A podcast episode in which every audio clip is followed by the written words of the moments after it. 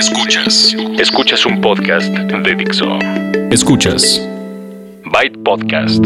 Con David Ochoa. Byte Podcast. Tecnología aplicada a la vida. Por Dixo. La productora de podcast más importante en habla hispana. Byte Podcast 505. ¿Qué tal? ¿Cómo están? Bienvenidos y bienvenidas a una edición más de Byte, tecnología aplicada a la vida. Yo soy David Ochoa y como cada semana les eh, tengo información relacionada a la tecnología. En esta ocasión les voy a platicar en las noticias acerca de un reporte de seguridad que hace la compañía ESET cada año. Van ustedes a enterarse de qué fue lo que les preocupó durante el año pasado más a las empresas en el tema de la seguridad digital. Vamos a tener también el lanzamiento de nuevos smartphones en México, nuevos y viejos, ¿eh? Pero ahorita les voy a dar los detalles. Vamos a platicar para los gamers, los que les gusta Overwatch, les tengo una buena noticia por parte de Razer y vamos a platicar un poco de, Spotify. Vamos a, tener la aplicación móvil de la semana que les podría hacer ganar dinero. Todo eso en la siguiente media hora aproximadamente de lo que eh, es esto que se llama Byte Podcast. Si ustedes quieren ponerse en contacto conmigo, lo pueden hacer a través de redes sociales con el usuario Byte Podcast. Me encuentran en Twitter, en Facebook, en Google Plus, en YouTube, en Instagram, en Snapchat y en Vine y bueno, prácticamente en todas. Y si quieren hacerlo a través de un correo, la dirección es bytepodcast.gmail.com. También los comentarios que dejan en, el blog los tomamos en cuenta ahí en bytepodcast.com o en dixo.com. Bueno, empecemos ahora con las noticias. Noticias. Cada año ESET, la empresa de seguridad informática, hace una encuesta de la que genera un reporte de seguridad. Le llaman el ESET Security Report y la edición 2016 da información que está dividida por, por zonas y les voy a platicar un poco de lo que pasa o de lo que se presentó en América Latina. Si ustedes estaban preguntándose cómo es el estado, cuál es el estado de la seguridad en, el, en la región, en Latinoamérica o a lo mejor en su país, pues les voy a platicar que de un total de encuestados que mm, se tomaron en 13 países, más de 3.000 encuestados, tenemos información que atañe no solamente a pequeñas empresas, sino también a medianas y a grandes. Y hay cosas eh, comunes y aunque ustedes pueden ir a ver el reporte que es de 22 páginas y tiene mucha información muy... Em, interesante, yo les quiero platicar un poco de qué sacamos de esto, qué podemos establecer a partir de estos resultados? Bueno, que el malware sigue siendo una de las preocupaciones de, los, de las empresas en Latinoamérica porque se sigue infectando la, se siguen infectando las máquinas, los sistemas en un porcentaje desafortunadamente mayor. Por ejemplo, en México el porcentaje de infecciones de malware en 2015 fue de 30.4 en lugares de Centroamérica como Guatemala, Nicaragua, Honduras arriba del 50%, en Ecuador y Perú también arriba del 50%, en, el sur de América un poco menos. Tenemos eh, Paraguay, Argentina y Chile más o menos con un eh, promedio del 30, 30%. Pero, eh, ¿qué es lo que hace esto? Ustedes conocen el malware, a veces le llaman virus, a veces no tienen como mucha idea de qué hace, pero a las compañías, a las empresas, les hace perder mucho dinero. De ahí que la importancia que le tienen que dar las empresas, sean o no de informática, em, dedíquense a lo que se dediquen las empresas. Si acaso no tienen, si son una pyme a lo mejor no tienen un departamento de TI o si son una empresa grande y si lo tienen, fijarse en las políticas de seguridad precisamente de, de TI y sobre todo hacer una concientización a los usuarios. En este rubro, solamente 49% de las empresas eh, eh, educan o concientizan a los usuarios. Esto significa que tengan el sentido común o em, que tengan la precaución o que se fijen en cuando llega un correo que parece ser, por ejemplo, de una entidad y que luego no es, algo que se conoce como phishing, que busca que les den, le den clic y llevarlos a algún lugar y parece que no pasó nada. Es que le di clic y luego no hizo nada, pero en ese no hizo nada, a veces ya logran infectarse. El malware y el phishing son dos conceptos que son ya muy antiguos y aparentemente muy conocidos, pero que todavía son efectivos para los cibercriminales. Entonces, 51% de empresas en América Latina no le dedica esfuerzo o dinero para concientizar a los, a los usuarios, a los empleados, y eso se traduce en problemas de seguridad en las empresas, explotación de vulnerabilidad en software, eh, acceso indebido a la información, ese tipo de cosas que por supuesto sí le preocupan a los a los dueños de las empresas. Em, en willivesecurity.com, diagonal latam, encuentran ustedes no solamente la información de este, que es el ESET Security Report 2016, ahí está el enlace para que lo vean y lo estudien completo, sino también noticias que tienen que ver con la seguridad. Les hemos hablado de cosas como el ransomware. ESET precisamente publicó una, una herramienta que les ayuda a desencriptar las, los archivos que eh, con un tipo de ransomware eh, están codificados. Entonces, es eh, diagonal latam, está en español y ahí encuentran la información extra relacionada no solamente a este reporte, sino a la seguridad informática. La semana pasada, aquí en México, Lanix lanzó nuevos smartphones, más o menos eh, no más o menos, cinco, cinco nuevos modelos, cuatro de ellos con procesadores MediaTek, uno de ellos con Qualcomm Snapdragon, pero estamos hablando de teléfonos que son gama media. Em, gama media un poco por el, por el precio, por las capacidades, pero si ustedes están pensando en, diferentes opciones, aquí tienen ustedes la, la oportunidad de con una compañía, si están en México y quieren un smartphone que sea de una compañía mexicana, si, les da más confianza, Lanix que ya lleva algunos, em, algunos años en el mercado, no solamente de móviles, sino de cómputo, ya lleva muchos años, pues tienen aquí varios modelos de smartphones. Yo he probado un par de, de smartphones de Lanix y la verdad no son malos la relación de, precio y beneficio es buena y em, en particular los que presentaron son un rango del más barato, que el más barato por ejemplo eh, para que se den una idea cuesta 900 pesos y eh, pues ya opciones que son mucho mejor en cuanto a, a diseño y estilo y en cuanto a funciones también, no solamente de la cámara, sino del procesador. El rango de precios va de los 900 a los 4000 pesos. Los modelos son de la serie Ilium, todos ellos, el L200 que cuesta 1600 pesos, L1050 3500 pesos, el L1200 4 mil pesos y se dan cuenta por los números pueden irse fijando en el, rango de precio y también de funciones y características.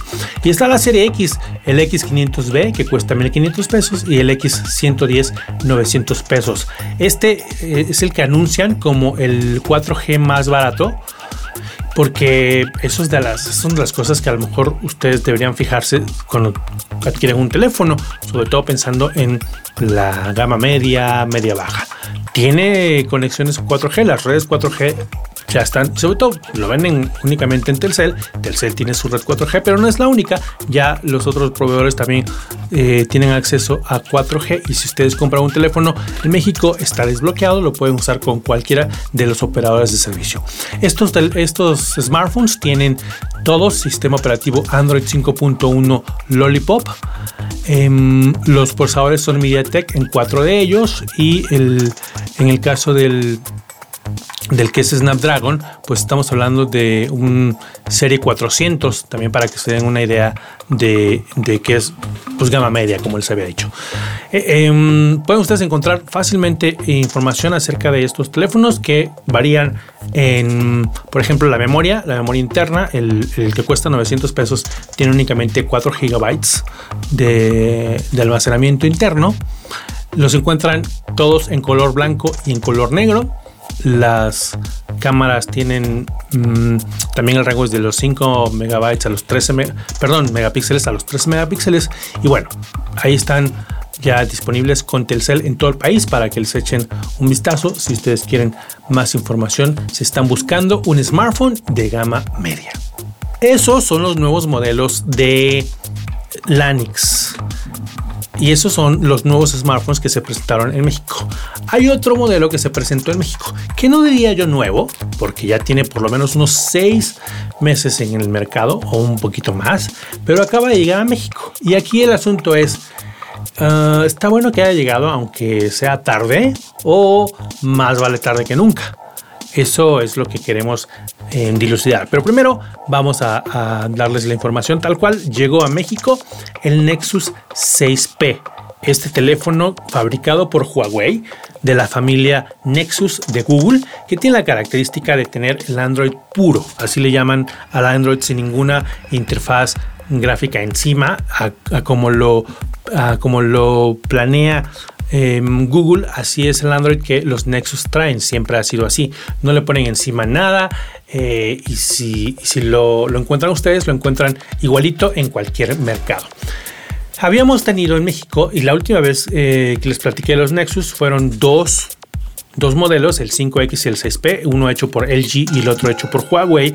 Y a pesar de que estábamos eh, especulando si llegaba o no, finalmente llegó. Hoy se anunció bueno, el día que estén escuchando esto, ustedes no, sino en México, hoy el último día de mayo, se anunció que ya están a la venta en línea en el sitio de Huawei, no con Google, sino con, con Huawei en un sitio que llaman ellos VMall, lo encuentran en V, v mall, vmall.mx, ahí está ese sitio en donde si ustedes ya habían entrado encontraban teléfonos de la marca Honor, que también es de Huawei, o algunos otros modelos como los Mate. Bueno, pues ahora ya encuentran el Nexus 6P. Este teléfono, este smartphone, es el primer Nexus que tiene un cuerpo de aluminio. Ya lo tuvimos eh, en las manos, se, ve bien, se siente bien, tiene en la parte trasera su lector de huellas dactilares. Es un teléfono grande, ¿no? Es un, una phablet prácticamente. Estamos hablando de una pantalla de 5.7 pulgadas, casi le llega a las 6 pulgadas, les digo es un teléfono grande, la pantalla es AMOLED, se ve bien y es de resolución 2K. Está protegido con una capa de Gorilla Glass 4, em, la versión 4. Y la resolución es alta, les digo es 2K, pero además tiene una profundidad de píxeles de 518 eh, ppi. Bueno, esto probablemente no sea nuevo para ustedes. Esto ya lo habíamos platicado cuando salió el Nexus, que tenía una, una, cámara que en ese entonces llamaba la atención por el tamaño de, del píxel, 1.55 micrones. Eh, algunas características que nos llamaban la atención, pero a partir de, de que lo anunciaron y de que salió, empezaron a salir también otros y no llegaba el Nexus y no llegaba el Nexus y tenemos otras opciones ya y entonces finalmente llega el Nexus que está en México en 12 mil pesos disponible ahí en el sitio que les digo en versión de 32 gigabytes y eh, con un procesador Qualcomm Snapdragon 810 desafortunadamente es la opinión de muchos y me incluyo que es ya como un poco tarde. Tenemos incluso el Mate 8, que es básicamente el primo de este. Es muy, em, muy similar. Yo diría que está un poco más potente el Mate 8. Y desde, desde antes llegó y estuvo disponible. Y hay quienes me dijeron cuando estaba yo anunciando en Twitter, ya finalmente llega el Nexus 6 de Huawei. Ah, había quienes me decían, no, pues yo me compré el Mate 8 porque no llegaba este. Yo creo que llega eh, con un precio al que debió haber salido hace seis meses, pero con todas las, las nuevas opciones, con los nuevos modelos, la competencia y con el tiempo que ha pasado, sobre todo pensando que no va, no va a pasar, yo creo que ni seis meses en que veamos el siguiente modelo de Nexus, es aventurado pensar que este es un teléfono que todo mundo va a ir a comprar. El problema que hemos tenido con Huawei es que nos emocionan con sus terminales. Tenemos los modelos que están padrísimos. Ahorita estamos esperando el P9 que nos dicen que sí va a llegar. Bueno, por lo menos ya están empezando a llegar. Este, el Nexus 6P, está llegando un poco tarde, pero bueno, llegó el P9. Ojalá sí llegue a tiempo y se vaya regularizando poco a poco el asunto de que Huawei en México no trae sus terminales eh, de tope de gama al mismo tiempo que en otros lugares. Eh, tienen suerte, por ejemplo, en, lugares como Colombia, allá Huawei sí, el, P8, el anterior, el año pasado, el P8 les llegó em, casi casi enseguida. A México el P8 llegaron 4 o 5, nos mandaron luego el P8 Lite, que, que era por supuesto diferente. Y bueno, ese tipo de cosas yo espero, tengo la confianza de que Huawei irá regularizando en este país. Esto me parece una, un acto de buena voluntad, el que finalmente haya llegado el Nexus 6P por parte de Huawei, que está a la venta en línea, no es exclusivo de, de Telcel ni de cualquier otro operador, lo compran desbloqueado, pero lo compran a 12 mil pesos. 12 mil pesos que eh, nada más por la pura comparación de precios está, les mencionaba yo, el LG em, G5 en México con su concepto modular. En fin, lo que les quería platicar es eso, ya está en México, eh, es, como si lo estaban esperando, dudo que haya alguien que lo estaba, que lo estuviera esperando, ya pueden ir a comprarlo a vmol.mx, eh, que está en gris, en dorado y en grafito. Cultura digital. Me encontré un, artículo en el que a lo mejor les interesa el asunto de, más allá de la música, si son amantes de la música, conocen Spotify, pero si les interesa un poco más de la industria y cómo ha ido cambiando, a mí se me hace interesante cómo en, hace 20 años estaba pues muy claro que la industria discográfica tenía que cambiar de modelo para enfrentar lo, digital y el cambio en el consumo de la música por parte de los que de las generaciones que llegaban y para quienes era diferente el conseguir todo el contenido, no solamente la música, hablando también de entretenimiento. Eso ya pasó, eso ha ido modificándose. actualmente las compañías están enfocadas, las compañías discográficas se dedican o le ponen más atención a la distribución digital, a lugares como, como iTunes, que todavía vende música, a lugares de streaming como Spotify, en otros países como, como Pandora, etcétera. Pero se me hizo muy interesante encontrar este, este artículo que les voy a dejar, por supuesto, le voy a dejar la liga para que ustedes lo lean, que explora a partir de ciertos reportes que se hicieron en otros países cuántos, cuántas reproducciones en streaming necesita un artista o una canción para llegar al top 200 de Spotify. Evidentemente, a mí me suena un poco lógico que depende. No es lo mismo eh, un mercado como Estados Unidos o el Reino Unido, en donde hay muchísimo, muchísimo más usuarios y mucho más gente escuchando, es más difícil llegar al top 50 o al top 200. Pero aquí tenemos una, una tabla en la que tenemos, en la que tenemos una, una lista de las reproducciones de los streamings de cada país en el cual me llama la atención, hay dos de Latinoamérica. Los países en los que eh, la lista de países que más reproduce música en Spotify incluye a México y a Brasil. Brasil está en el número 6 y México está en el número 7. España está en el número 10. El resto son países em, por como, Estados Unidos, el Reino Unido, Alemania, etc.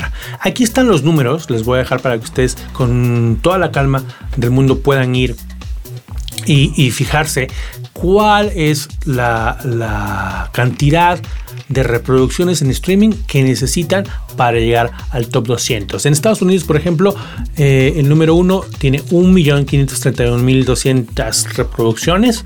Em, si quieren llegar al top 50 necesitan 340.502 reproducciones y eso no nos, no nos atañe mucho al, al usuario final, sino a los que a lo mejor hacen música de manera independiente y quieren llegar al a, ser más conocidos, ¿no? Los artistas independientes tienen alguna oportunidad en, Spotify.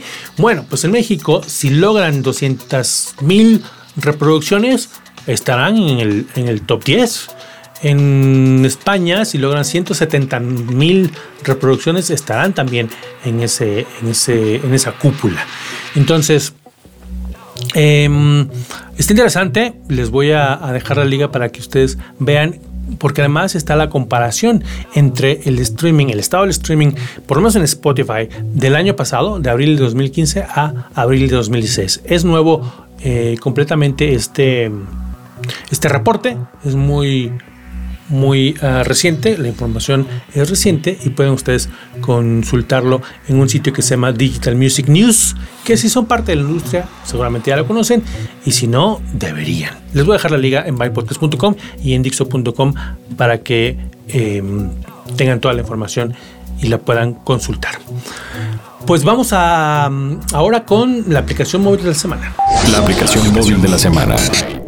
La aplicación móvil de la semana en esta ocasión es para usuarios de Android y ahorita sí es exclusivo para ellos. No hay, y la verdad no creo que haya pronto una versión para iPhone porque es algo que hace Google y que em, pues tiene como toda la facilidad y todo el espacio del mundo para hacerlo sobre su propia, propia plataforma que es Android y que en otras plataformas, por ejemplo iOS, que es de Apple, no le dan tanto espacio.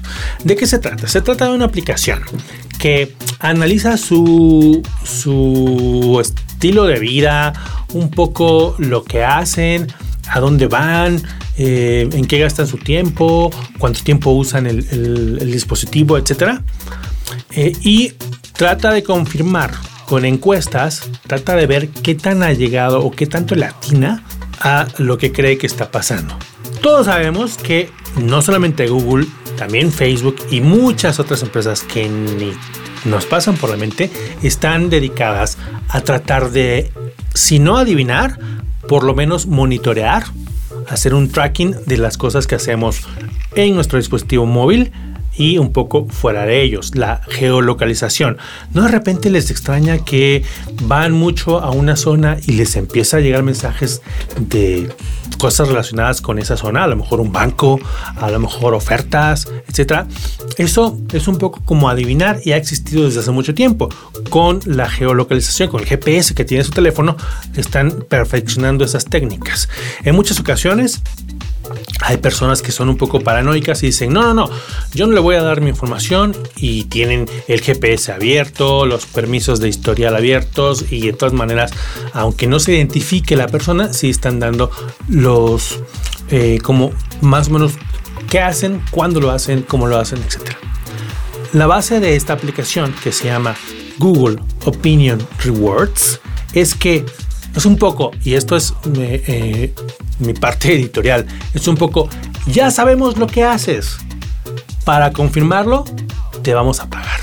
A través de encuestas te preguntan, a ver, de estos lugares, ¿a dónde fuiste ayer?